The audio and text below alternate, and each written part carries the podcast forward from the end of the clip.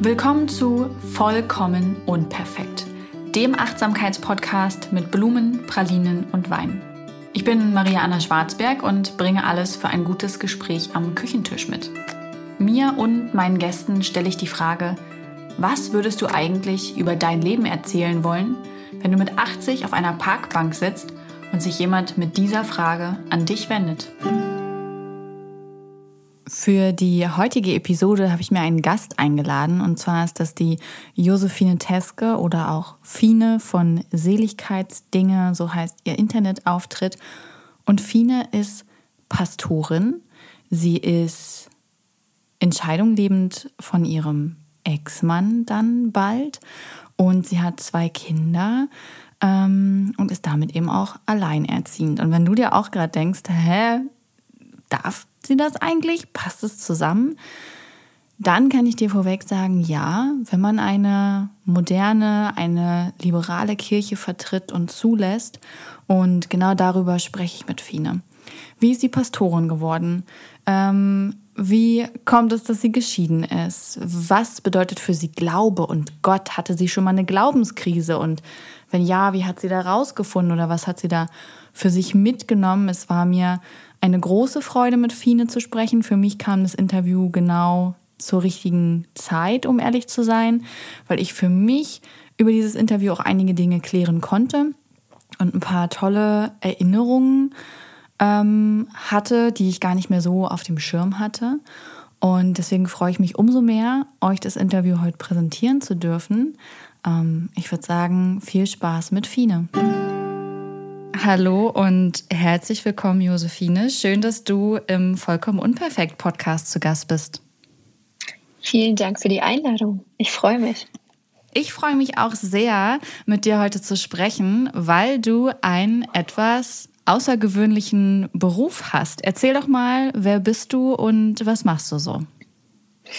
Ähm, ich bin Fine, wie mich eigentlich alle in meiner Gemeinde nennen denn ich bin Pastorin in Schleswig-Holstein in einer Kleinstadt und da lebe ich mit meinen beiden Kindern und tue alles, was eine Pastorin so tut. Menschen verheiraten, Menschen beerdigen, Gottesdienste feiern und ziemlich viel Verwaltung. Und dann habe ich das große Glück, auch noch im Internet Pastorin sein zu dürfen. Also ich bin auf Instagram als Seligkeitsdinge unterwegs und da zeige ich eigentlich alles aus meinem Leben, also mein fast meinen kompletten Alltag eigentlich und teile meine Gedanken. Das stimmt. Ich weiß gar nicht mehr, wie ich zu deinem Instagram-Account gefunden habe, aber ich war sofort angetan. Also einmal natürlich, weil es schon ein ganz anderer Job ist, den du machst, aber auch, ähm, weil ich die Art, wie du, wie du das rüberbringst, so ähm, so positiv fand, ohne dabei aufgesetzt zu sein. Mich holt es äh, extrem ab, dass du eben auch deinen Mama-Arbeitsalltag teilst. Ich bin selber Mama und ähm, finde das dann irgendwie beruhigend, wenn ich auch mal bei anderen sehe, dass es total schief geht oder dass sie voll erschöpft sind oder so.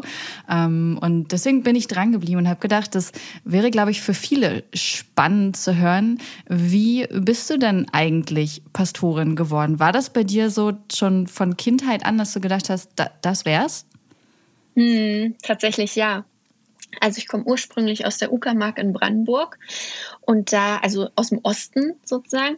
Und da war das da ist man nicht in der Kirche. Und wenn man in der Kirche ist, dann ist es echt ein Bekenntnis. Und da war ich in der Klasse meistens die einzige Christin und immer so eine Exotin. Und weil mich das von anderen doll unterschieden hat, habe ich so meine Heimat, ehrlich gesagt, und all meine Freunde in der Gemeinde gehabt. Und dann konnte ich mir nicht vorstellen, wie ein Leben ohne so eine Gemeinde und ohne Gott jeden Tag in meinem Leben sein soll. Und habe ich mit 14 entschieden, ich werde Pastorin. Und dann habe ich es durchgezogen. Mit Höhen und Tiefen. Und wie war das dann? Also ich, ich stelle mir vor, okay, ich möchte Pastorin werden. Was mache ich dann dann? Also gibt es, gibt, gibt es, wo muss man sich hinwenden? Was, was macht man? Macht man eine Ausbildung? Macht das, ist das ein Studium? Ich kann mir das so gar nicht vorstellen. Und habe mich auch bewusst vorher nicht informiert, weil ich dachte, äh, das kannst du mir aus erster Hand viel besser erzählen. Mhm. Also man macht Abi und dann studiert man. Also es ist Theologie, ist ein wissenschaftliches Studium. Es ist hammerhart. Also ich musste an der Uni Altgriechisch, Hebräisch und Latein lernen. Wow. Und, und noch sehr, sehr, sehr viel anderes. Also ist wirklich schwer, vor allen Dingen dauert es lange. Also man braucht einen ganz langen Atem. Und äh, ich habe in der Zeit ganz viel gezweifelt. Ich wollte immer zu aufgeben, tatsächlich. Habe es aber durchgezogen, weil ich mir nichts anderes für mein Leben vorstellen konnte, was mich schon alleine bei dem Gedanken daran, diesen Beruf machen zu dürfen, so ausfüllt. Und wenn man dann, wie lange habe ich studiert? Acht Jahre? Ja, acht Jahre, glaube ich, ist Regelstudienzeit damals gewesen. Äh, wenn man es dann geschafft hat, dann muss man sich für die praktische Ausbildung bewerben. Und dann hat man noch mal 27 Monate eine Ausbildung. Und dann ist man Pastorin. Und dann hat man noch mal drei Jahre Probedienst. Der ist jetzt gerade bei mir beendet. Genau. Und dann ist man eben endgültig Pastorin oder Pastor. Also man muss es wirklich wollen. Man muss das wollen. Exakt. Wow, also, also du hättest hm. quasi auch Medizin oder Jura studieren können, so rein von der Zeitdauer. Ja, Dann wärst du sogar schneller gewesen. ja, und also auch vom Anspruch kann man das schon auch miteinander alles drei vergleichen. Theologie ist ja eine der ältesten Wissenschaften und die theologischen Fakultäten mit die ältesten an den Unis. Hm. Und wie kann ich mir das Studium vorstellen? Was waren so typische Fächer, die du hattest? Hm, also die Sprachen, Kirchengeschichte von Anfang an, also nicht erst mit Jesus, sondern schon ähm, vom Volk Israel sozusagen. Also die ganze Kirchengeschichte bis heute. Dann ähm, nochmal die Fächer Neues Testament, Altes Testament, ähm, praktische Theologie, also alles wissenschaftlich. Was denken wir uns bei Gottesdiensten? Was denken wir uns bei Beerdigungen und bei der Seelsorge. Ich hatte auch Pädagogik, also Religionspädagogik und dann ähm, Religionswissenschaften, ein Teil, Zweig, also alle möglichen Religionen auf dieser Welt. Und ich habe bestimmt auch noch einiges vergessen, aber was eben eins meiner Lieblingsfächer waren, war Systematik. Also tatsächlich das Denken und Philosophieren über Gott. Mhm. Was bedeutet dieser Begriff? Was bedeutet eigentlich Liebe und so? Ja. Was bedeutet denn Gott? Keine Ahnung. ich glaube, ich glaube tatsächlich natürlich für jeden von uns äh, was anderes. Ähm, weil wir, weil es gibt ja so viele verschiedene Gottesbilder. Also mhm. manche sagen, Gott ist ein, wie ein Vater, für mich zum Beispiel überhaupt gar nicht. Oder Gott ist der Herr, für mich überhaupt gar nicht. Also es sind ja sehr patriarchalische Bilder. Ähm, für mich ist Gott Liebe und Wärme. Und Gott ist etwas, nicht einer, der mich irgendwie auffängt und bei dem ich alles lassen kann, bedingungslos. Also für dich persönlich quasi gar nicht so eine personifizierte Gottheit, sondern eher etwas Umgebendes? Mhm, ja. Also ich habe so personifiziert kann ich mir überhaupt gar nicht vorstellen. Damit kann ich nichts anfangen. Ähm, Gott ist mehr. Ich glaube, wenn wir so Gott ein Geschlecht zum Beispiel zuordnen, ne? dann sind es ja unsere menschlichen Kategorien. Also, und ich glaube, Gott ist einfach viel größer als das, was wir uns denken und vorstellen können.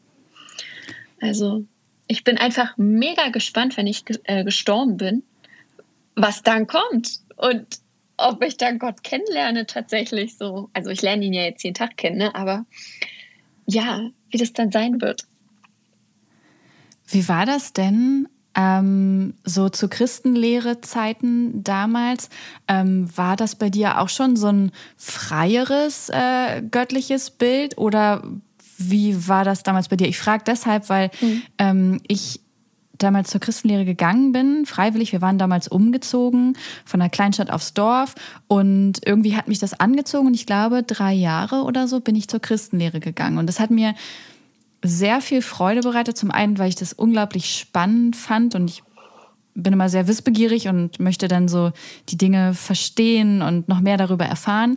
Äh, zum anderen war natürlich diese Gemeinschaft ähm, etwas sehr, sehr Schönes, was ich so auch noch nicht kannte, weil ich sonst immer eher ein Außenseiter war. Und hm. ähm, was ich aber äh, befremdlich fand, war äh, unsere damalige Pastorin. Ich hoffe, sie hört es nicht.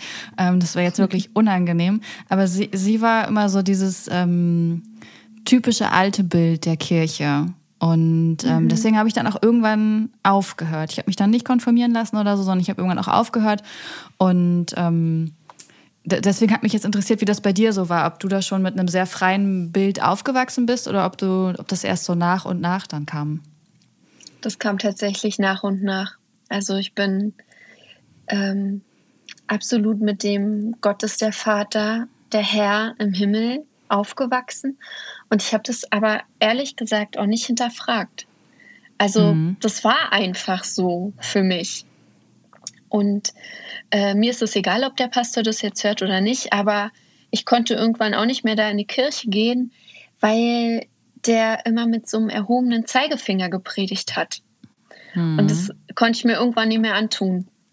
Aber wir hatten einen anderen tollen äh, Pastor noch in der Gemeinde und der hat so politisch gepredigt und das mochte ich, also aber ohne zu verurteilen oder ohne uns zu sagen, was richtig ist oder so.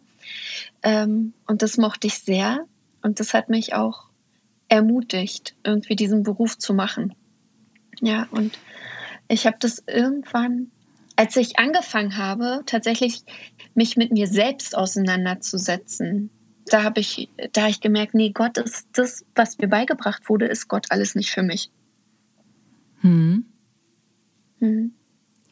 Ähm, wie kam das damals, dass du dich so bewusst mit dir und deinem Glauben beschäftigt hast? Also ich hatte im Studium eine ganz tiefe Glaubenskrise. Mhm. Das kam dadurch, dass im Studium lernst du ja all das, was du so gedacht hast zu glauben, äh, neu zu denken. Und dein, dein ganzes Gottesbild, alles, dein ganzer Glaube wird durcheinander gerüttelt durch, durch die Wissenschaft, was ja auch gut ist, ähm, und dann irgendwie neu zusammengesetzt. Also da ist eine ganz große Auseinandersetzung mit dem Glauben. Aber ich hatte in der Zeit keine Gemeinde und keine Gemeinschaft. Die habe ich einfach im Studienort nicht gefunden, hatte keinen Anschluss und hatte dann sozusagen kein Gegengewicht zur Wissenschaft in meinem mhm. Leben. Ähm, und habe, ich glaube, zwei Jahre hatte ich gar keinen Glauben, habe aber einfach durchgezogen, weil ich dachte, das wird schon irgendwann wiederkommen äh, irgendwann kommen andere Zeiten wieder.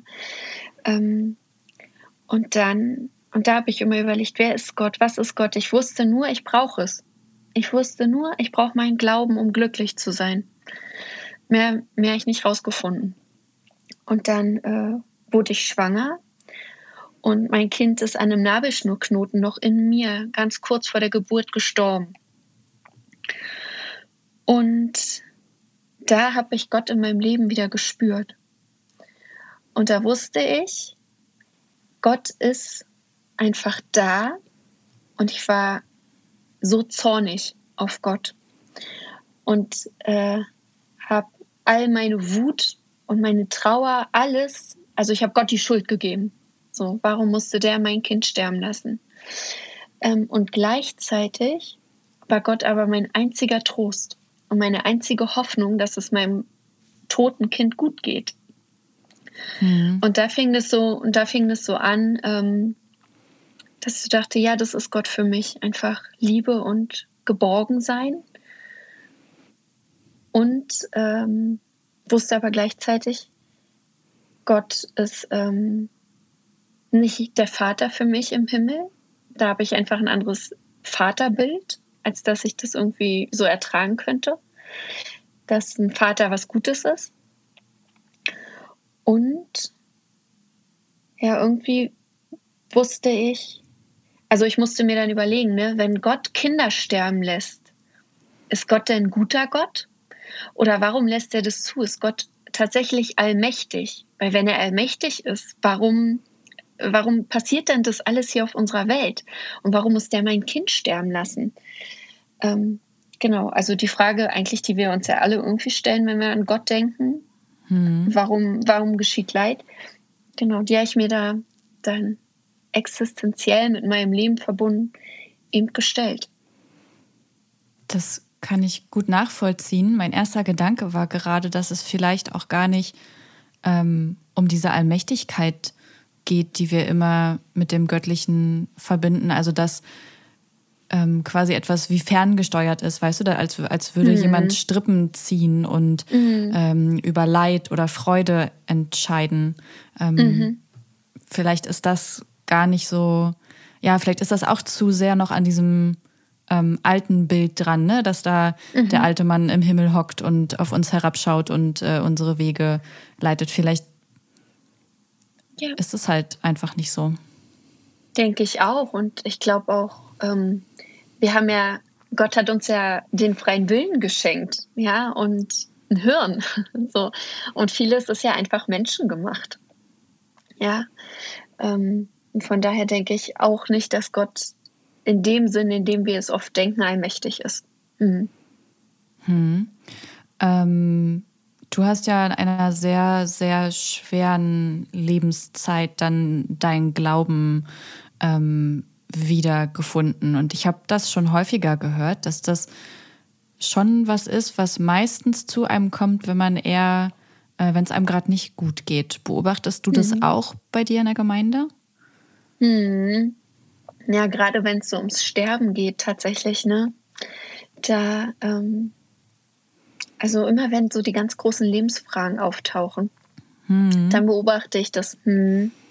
Und das ist ja tatsächlich, wenn man das mal so denkt, vielleicht, wenn man zurück an die eigene Kindheit denkt oder wenn ich es zu meinen Jugendlichen betrachte, die beten natürlich nicht in erster Linie, ähm, wenn es ihnen gut geht, oder wenn sie Danke sagen wollen oder so, sondern so ein Stoßgebet zum Beispiel, das kommt ja aus einem raus, wenn man ähm, äh, Angst hat oder ja nochmal ganz schnell um eine Wendung im Leben vielleicht bittet oder so. Ja. Mhm.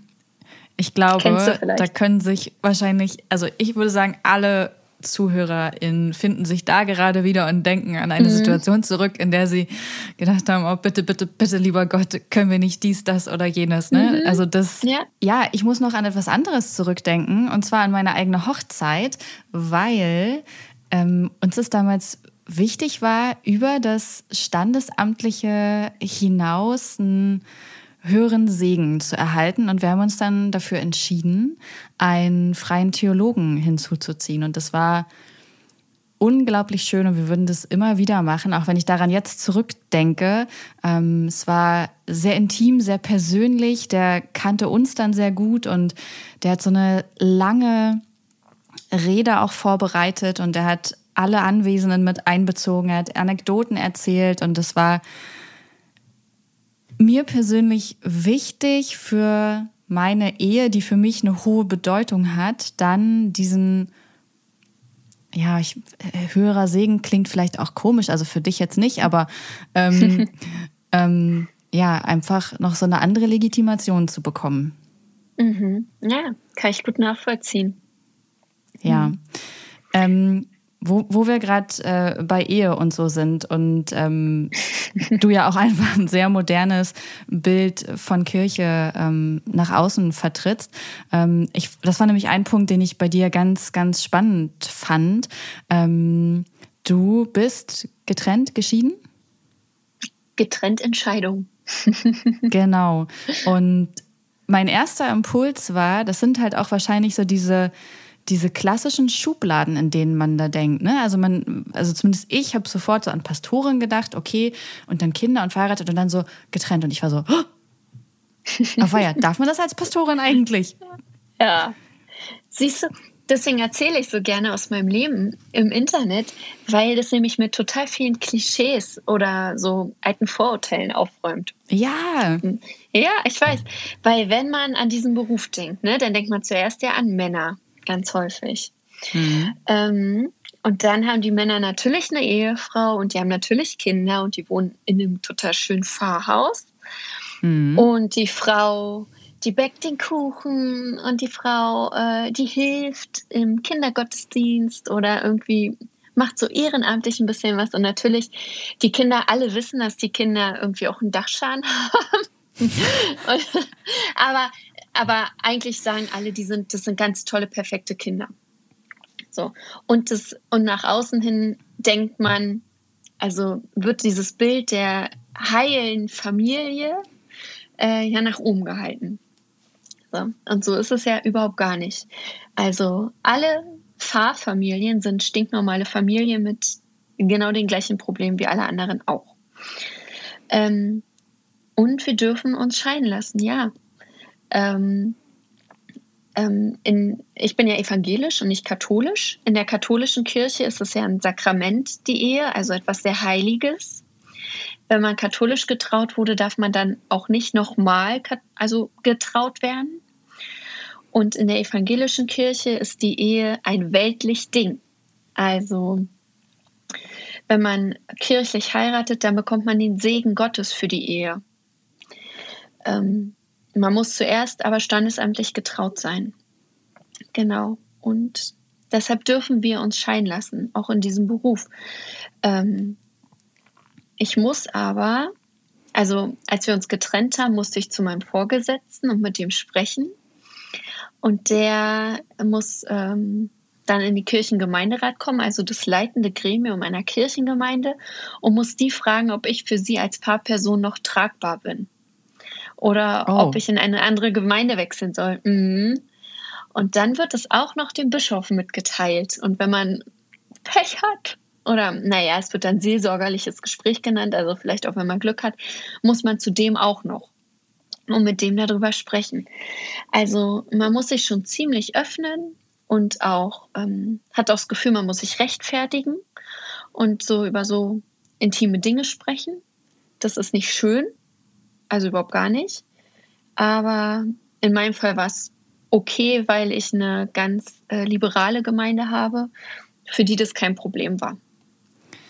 Aber das heißt, für dich war das ja schon eine extreme Hürde, dich auf diese Trennung einzulassen, weil du hattest nicht nur wie andere dieses, ähm, okay, ich, ich beende eine Beziehung, ich beende eine Ehe, was ja schon hm. ein großes Ding ist, sondern auch noch, ne, da hängen auch noch Kinder drin, das macht es ja auch noch mal schwieriger.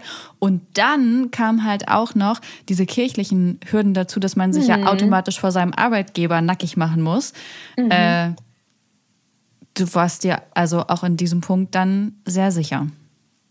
Wahnsinnig sicher. Also exakt die Punkte, die du gerade aufgezählt hast, waren für mich lange ein Problem.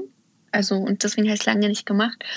Und habe auch, als wir schon getrennt waren, auch äh, lange nicht darüber gesprochen, eben weil ich nicht ähm, so mich rechtfertigen wollte. Ich wollte das gerne erstmal für mich ja klar kriegen und irgendwie mein Leben wieder auf eine neue Bahn schieben, in Ruhe, ohne dann da schon mit anderen zu sprechen.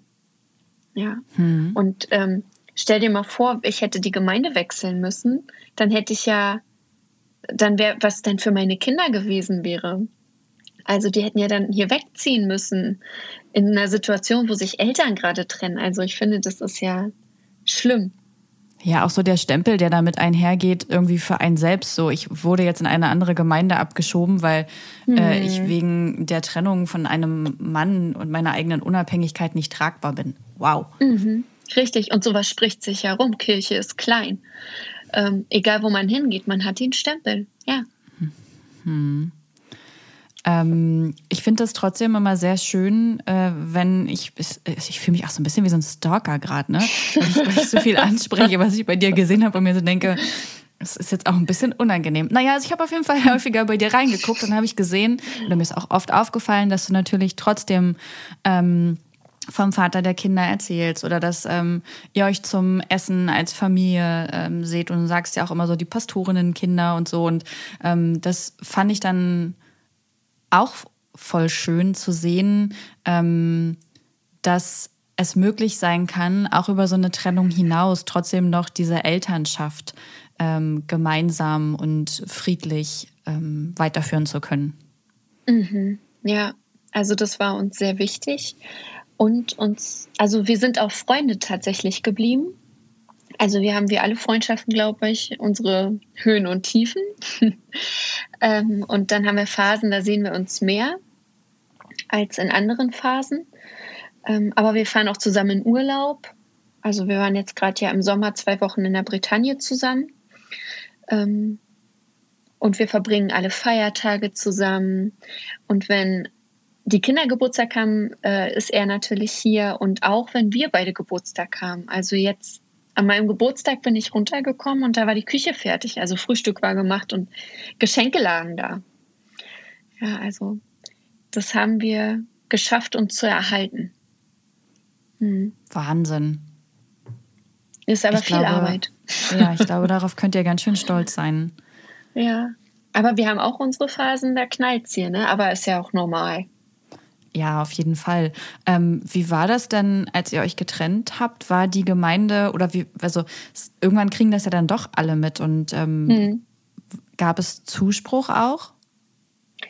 Ähm, eine Zuspruch in dem Sinne, hm, naja, also Menschen, also es war merkwürdig. Die Menschen konnten nicht verstehen, dass wir uns noch gut verstehen und dass wir nicht im Streit auseinandergegangen sind. Also ich war sofort die, die alleine jetzt ist mit den Kindern, die sitzen gelassen. So war es gar nicht, aber in den Augen der Leute war es so. Ähm, und ähm, die waren ganz erstaunt, dass der Papa meiner Kinder noch weiter irgendwie ehrenamtlich in der Gemeinde mitwirkt oder wir zusammen auf so Kindergartenfeste gehen oder so. Ähm, ja, und das war eher für mich sehr irritierend, dass Leute sich nicht vorstellen können, dass man einfach auch gut miteinander noch sein kann und ähm, ja, eben nicht im Streit ist. Ja, da sind wir halt ne? auch wieder bei diesen althergebrachten äh, mhm. Rollenbildern, die man damit dann doch assoziiert und ähm, und auch jetzt, wenn ich das noch sage, so ähm, Fine ist Pastorin, alleinerziehend, getrennt, dann fühlt sich das immer noch ein bisschen komisch an. Also obwohl ich da jetzt auch schon so ein paar Monate zugucke, mhm. ähm, mhm. ist, es, ist es immer, dass ich denke, oh, ich finde das, ich finde das ganz, ganz spannend, äh, dem, dem äh, so zum Teil einfach beiwohnen zu können. Ähm, gerade auch mit deinem Mama-Alltag. Ähm, mhm. Wie schwer fällt dir das, so offen damit umzugehen, wenn Dinge schief laufen, wenn alles überhaupt nicht klappt oder wenn dieses oder jenes passiert. Ähm, wie gelingt dir das, dass du dann so diese innere Ruhe bewahrst und ähm, dir immer wieder diese Gelassenheit zurückholst und vor allem auch so diese Bewertung oder mögliche Bewertung von außen ausblendest, dass jetzt irgendjemand sagt, äh, mhm. keine Ahnung, irgendwas halt. Sie kriegt es nicht hin. Hm. Genau. Also, ich habe ja das Schlimmste erlebt, was äh, einer Mutter geschehen kann. Mein Kind ist gestorben. Was soll jemals so schlimm sein wie das? Also alles, was mir jetzt geschieht, alles kleine Scheitern, so, ne, oder alles, was mir misslingt, das ist alles gar, gar, gar kein Problem. So, das Leben geht doch weiter. Ich, hab, ich habe erfahren, dass das Leben weitergeht. Und deshalb macht mir so das alles überhaupt gar nichts aus und in meinem Leben gibt es auch kein Scheitern. Also es wird nur anders, als man sich vielleicht gedacht hatte vorher. Man selbst wird anders, wenn etwas misslingt. Ähm, und das finde ich überhaupt gar nicht schlimm. Für mich ist Scheitern tatsächlich was Positives. Und deshalb kann ich damit gut umgehen. Und weil ich eben weiß, ähm, dass wenn mir was zum Beispiel als Mutter misslingt, ich mal wieder was vergessen habe oder ich einen steinharten Kuchen gebacken habe oder mir bei einer Tütensuppe die Nudeln in einer Tütensuppe anbrennen. Das muss man auch schaffen. So, dann denke ich, ja, das gibt so viele andere Frauen oder auch Väter, die das alles kennen und die denken, die sind die Einzigen, die es nicht hinkriegen oder die überfordert sind mit Beruf und Kindern. Und dann zeige ich und biete mich einfach an und sage, ey, guck mal, das kennen wir doch, oder?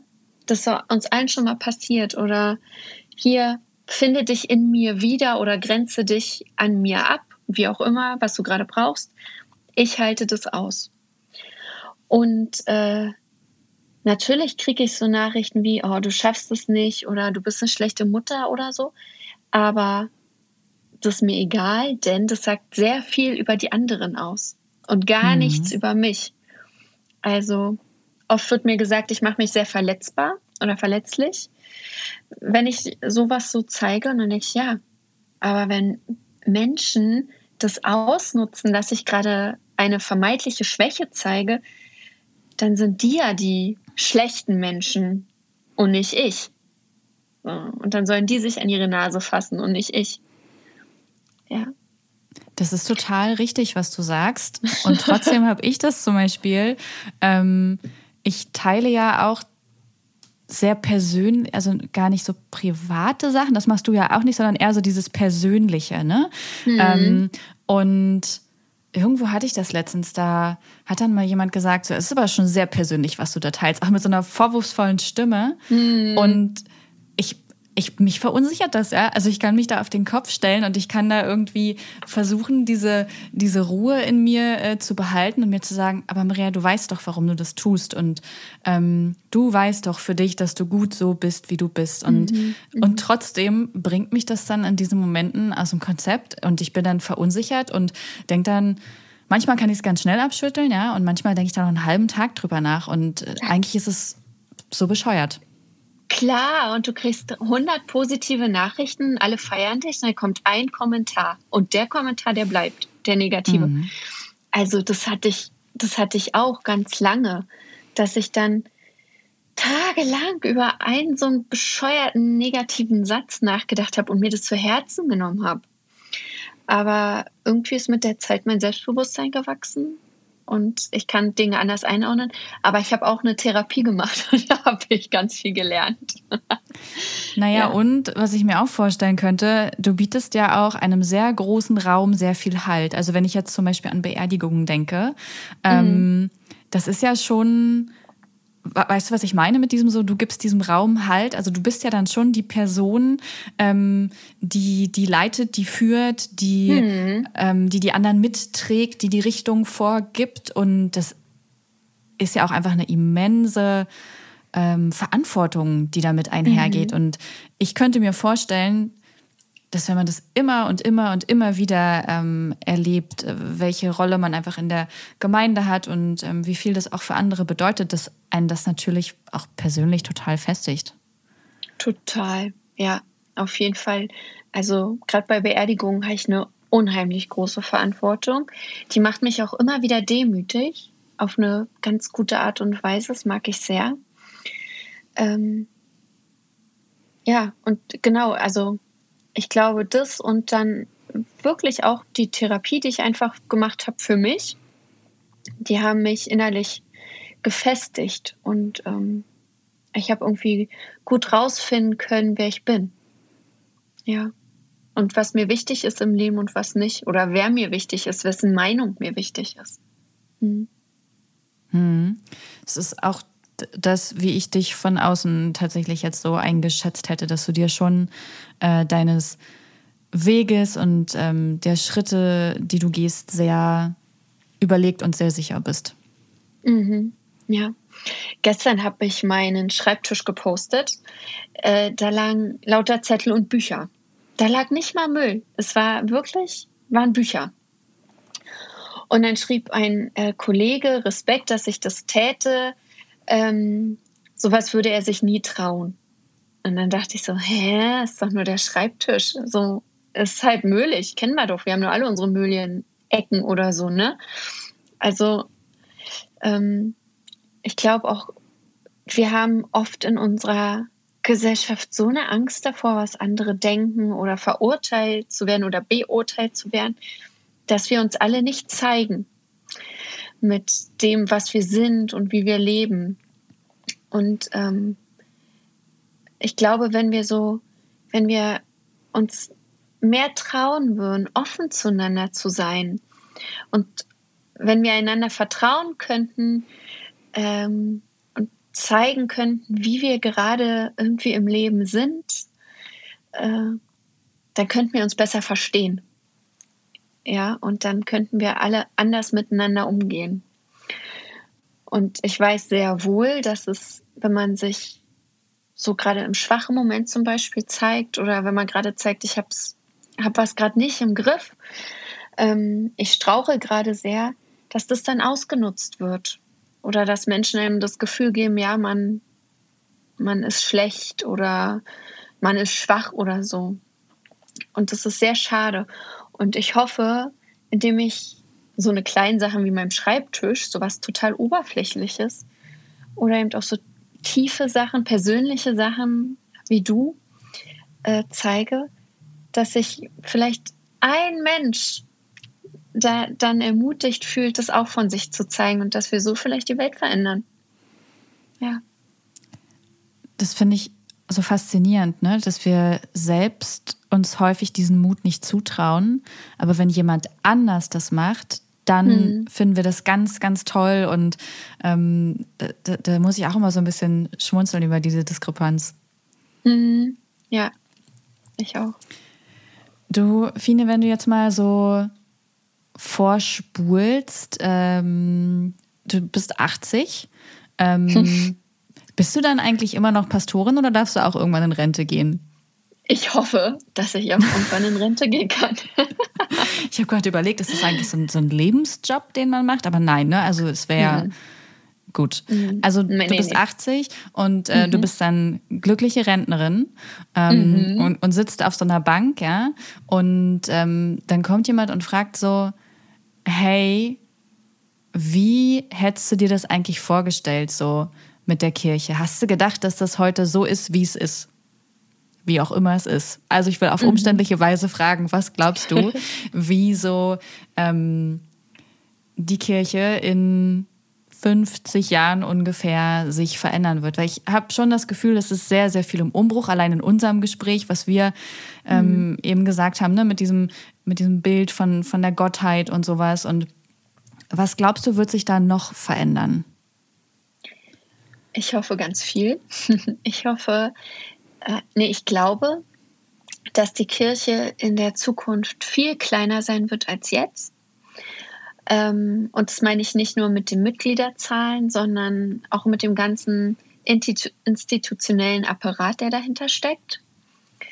Ähm, ich hoffe, ich wünsche mir, dass Kirche dann nicht mehr hinter Kirchenmauern ist, sondern tatsächlich da, wo die Menschen sind. Also, dass wir eine Kirche der Diakonie sind. Also, ja, dass wir tatsächlich da sind, wo Menschen uns brauchen. Und ja, ja, dass wir tatsächlich einfach da sind und uns nicht verstecken. Und dass Menschen nicht zu uns kommen müssen, sondern wir zu den Menschen. Glaubst du, dass das sogar mal so gewesen ist, aber dass hm. einfach die Kirche zu wenig Schritt gehalten hat mit der Veränderung? Weil ich habe gerade so, ähm, so überlegt, so die Kirchen und, und die, die Höfe und alles, was so dazugehört hat, das war ja eigentlich früher schon so ein Lebensmittelpunkt, oder? Mhm, ja. Also Kirche, so wie ich sie jetzt gerade beschrieben habe, wie ich sie mir wünsche, war sie ganz am Anfang mit Jesus. Mhm. Also Jesus hatte die Kirche nicht gegründet, die ist erst nach seinem Tod irgendwie gewachsen. Aber so war, waren die ersten Gemeinden. Ähm, und dann hat sich ja Kirche institutionalisiert, dann sind diese großen Kirchen entstanden mit all ihren Ländereien und Kirche war ja Gesellschaft. Also ganz viel, was unsere Kultur auch und unsere Gesellschaft vor allem jetzt noch prägt, ist ja auch aus der Kirche entstanden und wurde von Kirche gemacht und geprägt. Ähm, alleine unsere Familienbilder, unsere Rollenbilder, mit denen wir immer noch kämpfen, ne? das ist ja alles auch Kirche. Ähm, Und ich glaube, wir müssen, um wieder Schritt halten zu können und vor allem auch, um Platz in dieser Welt zu haben, müssen wir uns verändern und müssen wieder irgendwie, na, wie soll ich das sagen, nicht fluider, aber flexibler werden und irgendwie freiluftiger. Denn ich glaube, da können uns die ZuhörerInnen zustimmen, dass wir ja alle so existenzielle Fragen haben und auf die suchen wir Antworten. Und ich glaube, es gibt auch in allen Generationen ähm, ein Bedürfnis nach Spiritualität. Hm. Nur denkt man dabei nicht mehr an Kirche. Also man denkt, also ich bin 35 und ich glaube, viele in unserem oder in meinem Alter, die ähm, denken nicht, ach Mensch, ja, auf meine Lebensfrage, da könnte bestimmt die Kirche eine Antwort haben. So die frage ich mal. Ähm, oder und das sehe ich ja an den Sonntagmorgen Gottesdiensten. Niemand denkt Sonntagmorgen, boah, ja, jetzt habe ich mal einen Tag frei. Jetzt gehe ich Sonntagmorgen in den Gottesdienst, der eigentlich nicht für mich gemacht ist. Ähm, und worauf ich hinaus will, ist, Kirche hat Antworten. Und äh, auf alles Existenzielle. Oder Kirche kann mit auf die Suche nach euren Antworten gehen. Also wie, ich würde nie mir anmaßen, die Antwort zu haben. Aber ich kann helfen, irgendwie Fragen zu stellen oder in eine Richtung zu gehen. Und ich wünsche mir, dass Menschen Kirche das wieder zutrauen. Ja. Hm ich habe halt auch oft so ein, so, ein, so ein reaktionäres Bild im Kopf. Ähm, so als, als würden bestimmte Strukturen ähm, gerade in der Kirche immer noch sehr hinterherhängen, weißt du? Als würde da einfach mhm. so, so dieser, dieser Sprung fehlen. Also der, der ist irgendwann so ein bisschen verpasst worden und jetzt hängt das immer weiter und weiter und weiter mhm. ähm, hinterher. Ich fand ganz spannend dazu. Ähm, tatsächlich, ich auto mich, die Dan Brown Bücher, weil der ja so dieses Wissenschaftliche und Kirchliche miteinander verbindet. Und ähm, ja. das, das Bild fiel mir jetzt irgendwie dazu halt so ein, so, ne? Also dass, ähm, dass es da ja auch immer wieder darum geht, irgendwie, dass es einen Konsens zwischen beidem geben kann und nicht nur äh, die einzige Option ist, dass es auseinandergehen muss. Mhm, richtig. Ja. Und ich glaube, also es gibt ja nicht die Kirche, ne? Und es gibt auch ähm, so Glaube oder auch ähm, christlicher Glaube ist ja wahnsinnig bunt und da gibt es ja alles in alle Richtungen. Ne? Also es gibt die, die ähm, sehr evangelikal sind und die jetzt gerade viel Zuspruch bekommen dafür, wenn sie sagen, dass zum Beispiel der Klimawandel nicht menschengemacht ist, sondern Gott gemacht und dass diese Welt untergehen wird, weil es Gottes Strafe für uns ist.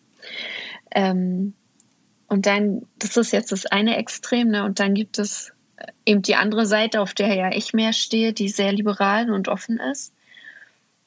Und die Übung darin ist, diese riesengroße Spannung, denn das ist ja jetzt schwarz-weiß und dazwischen gibt es ja noch ganz viele Farbnuancen, auszuhalten. Ja, und das dann sozusagen als Kirche irgendwie zu manövrieren und auch noch am Puls der Zeit zu bleiben. Das ist wahnsinnig schwer. Ja, und da kann ich äh, total gut nachvollziehen, dass Kirche so einen Sprung eben verpasst hat und jetzt irgendwie aufholen will. Hm. Hm. Was ist denn deine persönliche Herausforderung im Moment? Hm, meine persönliche Herausforderung. Ähm, puh, das hat sich gerade gewandelt, Gott sei Dank. Meine persönliche Herausforderung ist, glaube ich, gerade dieses hier in der Gemeinde sein und eine Gemeindepastorin sein. Und auf der anderen Seite, ähm, durch eben Instagram, eröffnen sich so viele Möglichkeiten, ähm, mit denen ich noch irgendwie ja noch größere Veränderungen, also oder im Großen Veränderungen herbeiführen kann. Und das ist innerlich für mich eine ganz große Spannung, weil in der Gemeinde natürlich sind kleinere Schritte. Und da sind andere, ganz andere Sachen viel wichtiger und das liebe ich. Und gleichzeitig habe ich eben diese zweite große Leidenschaft und sehe, was ich mit dieser Arbeit im Netz bewirken kann. Ja. Und das sind zwei richtig verschiedene Welten. Und die kollidieren oft miteinander und das ist auch gut, aber manchmal ist es eben auch nicht so gut und dann ist es besonders schmerzhaft, weil es eben mich persönlich trifft. Hm. Mhm. Was machst du denn, um trotzdem gelassen und entspannt zu bleiben? also, also ich gönne mir tatsächlich Therapie. Das äh, hilft mir sehr. Und ähm, ich bete viel. Also ich habe feste Rituale am Morgen und am Abend. Und das hilft mir eigentlich sehr. Und ich fahre gerne ans Meer. Ich lebe in Schleswig-Holstein zwischen zwei Meeren, kann ich mir dann also aussuchen. Und das äh, ist immer wie ein kleiner Urlaub für mich, auch wenn ich nur eine Stunde da bin. Das klingt gut. Hm. Ich stelle die Frage immer gern zum Ende, weil wir ja doch alle unsere äh, persönlichen Sachen haben, die uns gerade mehr fordern und ähm, ich das immer wieder sehr spannend finde, dann zu hören, was hilft unterschiedlichen Menschen, ähm, trotzdem diese Gelassenheit zu finden. Und ich glaube, da können auch die Hörer und Hörerinnen oft noch was für sich mitnehmen. Hm. Also ich glaube, mir hilft total, wenn ich mit mir verbunden bin. Ja, wie der innere Faden, den man sich so vorstellen kann. Oh, das ist das schönste ich, Gefühl, ne? Ja, ja, oder? Und das ist, und ich spüre, wie mir alles entgleitet, wenn ich mir selbst entglitten bin. Ja. So, ja. Ja. Ich, ich finde auch, wenn, wenn man wirklich so mit sich verbunden ist und so bewusst mhm. lebt und mhm. so voller Vertrauen ist. Ich hatte das irgendwie am Dienstag, ich bin mit dem Fahrrad losgefahren, habe so alle Erledigungen gemacht und oh, es war so schön, auch so Menschen zu beobachten und mhm.